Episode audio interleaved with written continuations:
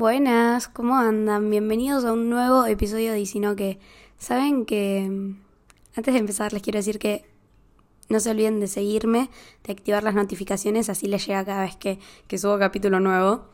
Pero eh, no estuve subiendo cada, hace dos días. Quiero, quiero decir todo lo que tenga que decir antes de empezar. Eh, hace dos días que no subo episodio porque me olvidé el adaptador que conecto desde la computadora al micrófono y tuve que comprar otro y el que me lo olvidé, me lo olvidé en la camioneta de mis papás, eh, que, que, son de San Luis, o sea, el adaptador estaba en San Luis, ya me lo están mandando, pero bueno, necesitaba comprar uno por las dudas, siempre tengo que tener alguno de repuesto. Em, pero bueno, nada, ¿saben qué? Iba a hablar de un tema, o sea, grabé como cinco episodios que terminé borrando de un mismo tema, pero... Siento que todavía no, no llegó el momento de hablar de eso. Eh, no es nada malo, al contrario, es algo muy bueno, pero siento que, que todavía no. Siento que tengo que esperar un poquito más, porque también hay cosas que tengo que, que tratar de, de acomodar bien en mi cabeza para, para poder traérselos, o sea, poder traerles este tema. Cuestión, hice un cambio de tema de último momento. Así que el tema de hoy va a estar un poco improvisado pero mm, me pasa que hace muy, muy poco, hace muy poco no, hace como casi un año, casi, creo que faltan como unos cinco meses, más o menos seis. No me acuerdo en qué momento fue que me empecé a sentir así, pero llegó un momento en mi vida donde me empecé a sentir muy vulnerable. No sé cómo explicarlo, pero como que me empecé a sentir como que chiquita, no sé, em, muy sensible. Y yo en mi vida me sentí así. Yo soy de esas personas que, que vos quizás ves así toda tiernita, tan bonita, pero yo tengo un re carácter, literal. Yo tengo el peor carácter de todos. Y, y hace muy poco, y quizás yo siento que fingía un poco. ¿Qué es, es lo que no logro entender? Quizás, quizás en este episodio como que trate de entender qué es lo que me pasaba. Pero muchas veces yo dije, yo soy re fuerte, yo no lloro al frente de las personas, yo, eh, no sé, como que yo trataba de entender, como que yo trataba de venderle a los demás como una imagen de, de fuerza, como que yo no, yo podía con todo, con todo podía, o sea, no había cosa que a mí me hiciera llorar un día de cama, o sea, cuando yo era chica me acuerdo que yo cada vez que estaba mal o estaba triste, yo aprovechaba la noche para llorar, porque a mí nadie me veía ahí. Y, y además yo sabía que si mi... O sea, nunca dejé que mi mamá me viera llorar, por ejemplo. O sea, yo hoy en día yo no sé qué hubiese hecho mi mamá si me hubiese visto llorar como quizás lloro cuando estoy sola acá en mi casa. Es como que, además, quizás me hubiese dicho, vamos a merendar o a hacer cosas, pero yo quizás en su cabeza yo tenía que estar bien al segundo. Y hay cosas que, que nos duelen. Y siendo muy chica yo tenía una re actitud, o sea, yo tenía una re personalidad y a mí nadie me hacía llorar. Quizás todavía tengo como esa fuerza para ponerme esa personalidad cada vez que puedo. Pero no saben cómo me costaba llorar a mí y ponerme sensible. O sea, porque una cosa es llorar porque algo te duele o pasó algo y tenés ganas de llorar y sabes que es un llanto medio, no sé cómo explicarlo, medio express, como que es un llantito fuerte quizás y se te pasa, como cuando mis papás me cagaban a pedo, yo lloraba fuerte, ellos me veían y se me pasaba. Pero llorar por algo interno, llorar o estar sensible, ¿entienden? O asimismo como que, que todo te afecte.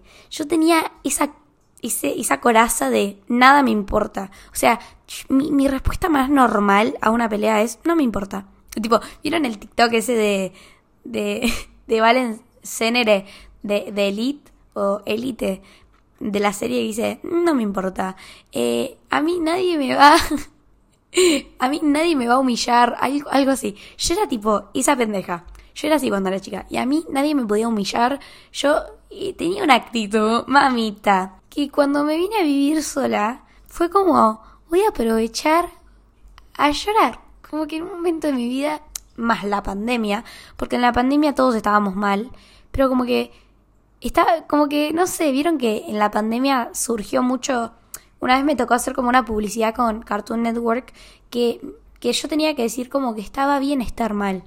Y yo me di cuenta de eso cuando grabé la publicidad. O sea, yo no, no sabía que estaba bien estar mal. Como que para mí estar mal o estar sensible o llorar era estaba mal, estaba mal. Y creo que pobre mi mamá que está ligando en este momento, pero yo creo que es algo que mi mamá me, impuso de chiquita. Como que yo lloraba y me decía, Gui, ya está, se te tiene que pasar. Como que, como que ella trataba de que, se me pasara rápido. Era, era algo que estaba mal. O sea, y no, no sé por qué, pero quizás yo lo recuerdo así, quizás mi mamá no lo recuerda así. Pero era como el, típico golpecito en la espalda, como, ya se te va a pasar, ya se te va a pasar. Y, y cuando me vine a vivir sola, después de, justo después de una pandemia, donde entendí que estaba bien estar mal, fue como que yo dije, si estoy mal y tengo ganas de estar triste, me voy a acostar en mi cama y voy a llorar. Y si tengo un ganas de estar dos días tirada en mi cama porque estoy mal, lo voy a hacer. ¿Por qué? Porque puedo. Y porque a mí ya nadie me va a decir, tipo, las cosas están bien. Las tengo que arreglar yo sola. Entonces, claro, llegué a vivir sola en un momento y me di cuenta que, no sé, era como, estaba sola y estaba triste y, me podía tomar el tiempo del mundo para resolver mis problemas y tratar de seguir adelante, que para mí es lo más, más importante. Pero aprendí a estar triste. Entonces, de a poquito, obviamente de a muy, muy poquito, eso me permitió como que las cosas de verdad me importen. A ver, yo no digo que hoy en día cualquiera me viene y me dice algo y yo lloro. O sea, es imposible que pase eso. Pero quizás estoy más atenta a cosas que antes no estaba. Como, no sé, quizás me fijo más en las palabras que usan para referirse a mí o como que, no sé, es como que hay muchas cosas que hoy en día me ponen muy sensible. De repente digo, siento algo en el pecho y digo, ¿qué me está pasando? Y, y, siento una sensibilidad. O vienen y me dan un abrazo y yo tengo ganas de llorar. Nunca lloré al frente de nadie. Y, y nada, y hoy, y hoy me pasa que hay una persona a la cual abrazo y es un abrazo tan que me tranquiliza, que, que lloro de, de, la tranquilidad que, que, tengo, imagínense. Y hoy me permito llorar, hoy me, me permito estar mal. Y saben que no está mal, no está mal ser sensible, no está mal si tenés ganas de llorar. Eh, antes me incomodaba que las personas lloraran. Eso era algo que yo tenía antes. Tipo, si alguien lloraba al frente mío o al lado mío, me incomodaba me incomodaba y odiaba que lloraran porque yo no sabía consolar a las personas.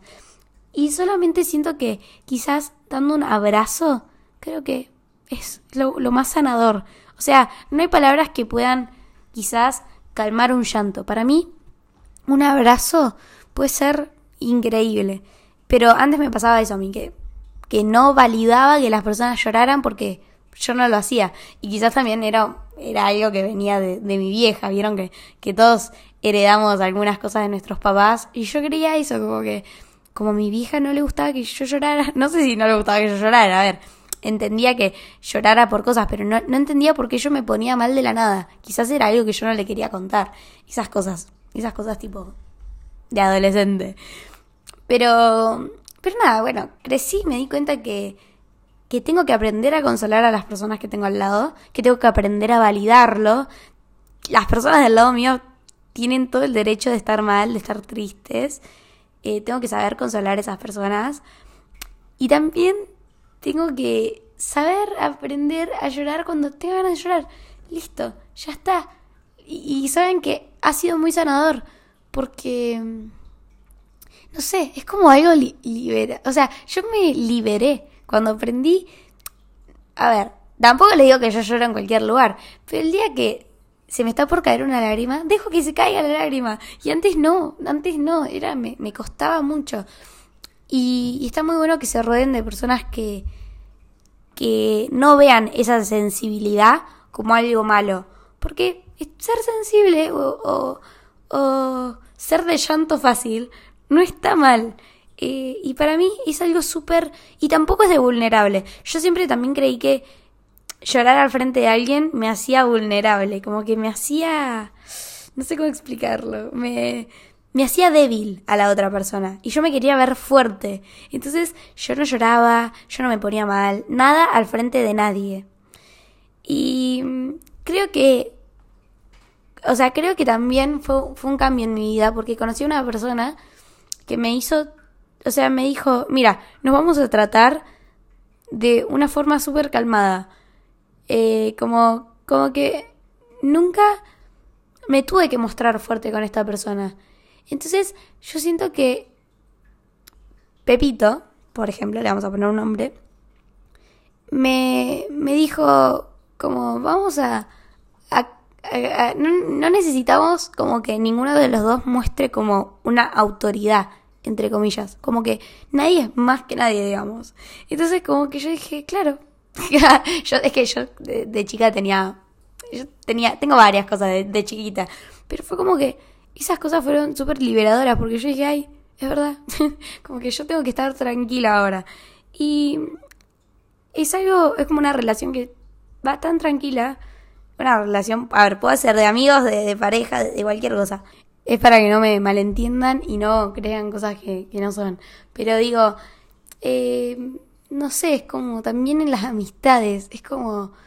Vos no te tenés que mostrar fuerte con tus amigas, al contrario. Entonces, cuando yo me empecé a mostrar súper tranquila, empecé como a tratar de liberar mis emociones y así con esta persona, fue como que yo dije, ay, puedo llorar. Y hoy, me pasa que, que, abrazo a esa persona y lloro, porque es como que me, me ayudó a sanar muchas cosas y nunca se dio cuenta. Entonces, nada, rodéense de personas que, que los hagan, que, que, que validen sus emociones. ¿Saben qué? No sé, es que yo fui tan las dos cosas al mismo tiempo que digo, ¿qué carajos? Como que yo antes Ah, y también me, me agarra esa incomodidad. Cada vez que lloro siento que puede haber alguien que le incomoda. A ver, ustedes creen, deben creer que yo lloro en cualquier lado, que, que no sé, pero mm, no sé, es como que hay veces que, que siento eso. Es como esa sensación. Vieron que, que los sensibles, nosotros los sensibles, eh, como que sentimos que aunque estemos llorando por quinta vez al frente de alguien, quizás le está incomodando, porque sentimos que todo incomoda, como que todo, eh, eh, nos sentimos como que, no sé, súper, a ver cómo explicarlo, eh, débiles. Es, es, esa palabra, no sé si hay más para decir, pero es como esa sensación de sentirte débil al lado de la otra persona y es como que cuesta mucho. Y yo de verdad aplaudo a las personas que, que, muestran mucho sus sentimientos, sus emociones, que pueden hablarlo. Eh, yo creo que estoy en un proceso también sanador como de tratar de decir, bueno, mi primer paso es llorar, mi segundo paso es poder decir lo que pienso, eh, porque también los sensibles nos guardamos todo, todo nos guardamos. No solo el llanto, nos guardamos lo que pensamos, si tenemos un problema con alguien nos lo guardamos. Eh, y así, tipo, el sensible trae varias cosas, pero para mí es el ser más increíble, porque es como tan sensible, es tan bebé, tan lo tengo que cuidar, que, que a mí me encanta. O sea, hoy en día dejo que me cuiden. O sea, dejo que, que, que alguien venga y me abrace y yo permitirme como sentirme así como en paz. Como que antes no, no me sentía en paz nunca. Era como, estaba re atenta a cualquier cosa que pasaba y no sé qué. No sé cómo explicarlo, pero siento que las personas que, que sean así como yo me van a entender. Así que dejen de guardarse cosas. Dejen de no decir lo que piensan por, por no sé, por, por algo. Siempre, a ver, siempre que vayan a decir algo, a ver, lo que pasa es que lo estoy diciendo desde el lado desde que uno se lo guarda. Quizás le querés decir a esa persona que estás re enamorado y no lo querés hacer.